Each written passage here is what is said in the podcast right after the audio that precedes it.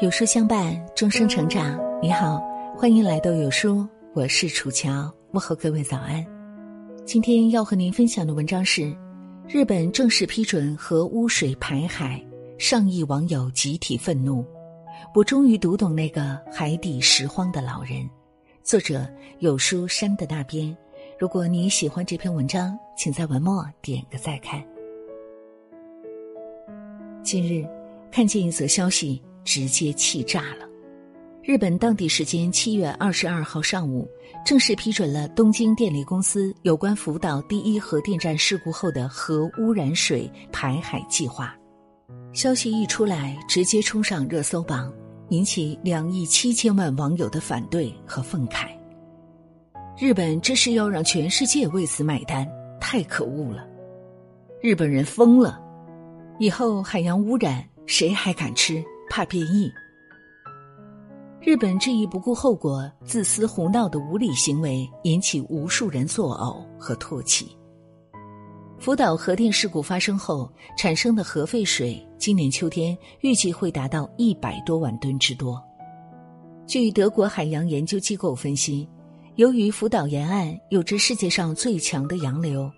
核污水从排放之日起，五十七天内就会扩散至太平洋大半区域，十年后将蔓延全球海域，让地球上的所有人类对此买单。绿色和平组织专家也曾提出，日本核污水所含的碳十四元素在数千年内都会存在危险，并可能造成基因损害。数千年，可以说是十几代人。都可能要为今天日本政府一意孤行的行为付出惨重的代价。不管是我国、俄罗斯、韩国等等诸多太平洋岛国，还是日本国内十几万人联合对日本政府这一决定提出质疑和反对，日本政府都置若罔闻。海洋是全人类的海洋，不是日本自己的海洋。地球海洋总面积约占地球表面积的百分之七十一。假如十年后核污水蔓延至全球海域，我们可以想象一下自己的生存环境，就像被放射性水源包围。我们喝的水还会健康吗？我们吃的鱼类产品还能放心咽下吗？我们的下一代会不会因为放射性元素而带有缺陷的出生？为了我们的子孙后代，为了地球全人类，任何摧毁海洋的可耻行为都应该被坚决制止。我们还知道，地球上百分之九十四的生物都生活在海洋里。地球不仅是人类的家园，也是海洋生物的家园。今年的四月二十二日，世界地球日，科幻网推送了一则新闻。现在的地球物种每年以十四万左右的速度正在灭绝。生物多样性和生态系统服务政府间科学政策平台在二零一九年发布的一项报告显示，全球物种灭绝的速度比过去一千万年的平均速度要快上数十倍，甚至百倍。在我们不曾知道的角落，一些海洋生物。正在因为海洋污染被断送生命。博主“地球万物记”发布过一个让人震惊的视频：全球每年有超过八十万吨的塑料垃圾不断排入大海。在美国夏威夷和加利福尼亚州中间有一个特殊的海域，大约有一千四百万平方千米。这片海域成为了太平洋最大的海洋垃圾滞留区。加上海洋漩涡的作用，让海洋的塑料垃圾碎片全部集中在这里。在这一片区域，几乎没有海洋生物的存在。洛朗·勒布雷顿是一名致力于研究海洋生态环境的科学家，他曾带领团队发现，海洋中的塑料垃圾经过漫长的时间初步降解为小颗粒后，将很难再降解。并认为会一直存留在海洋。除此之外，他们已经在一些海洋生物体内发现了这种微小的塑料。海洋里的塑料或许对我们现在的生活没有过度的明显影响，但对于海洋里的生物却已造成致命的伤害。海洋里的一只海豹在捕食时突然被海里的尼龙绳困住，这让它非常痛苦。如果绳子不被外力剪掉，很可能会伴随它的一生。假如是幼小的海豹被尼龙绳缠绕，那产生的伤害就会更大。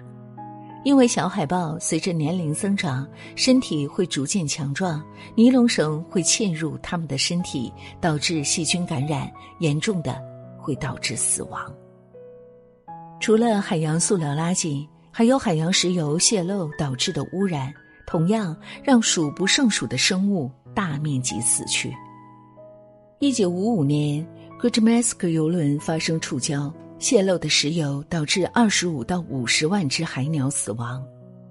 一九六七年，托雷卡尼翁号游轮事件共导致四到十万只海鸟死亡。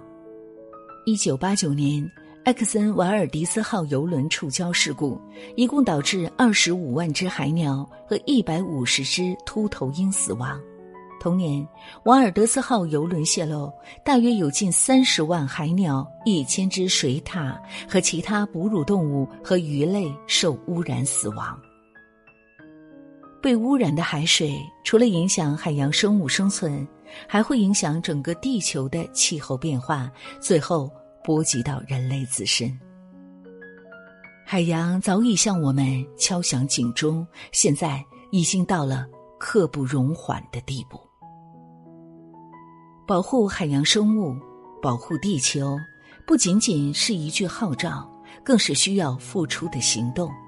现在，越来越多的人意识到环境保护的重要性。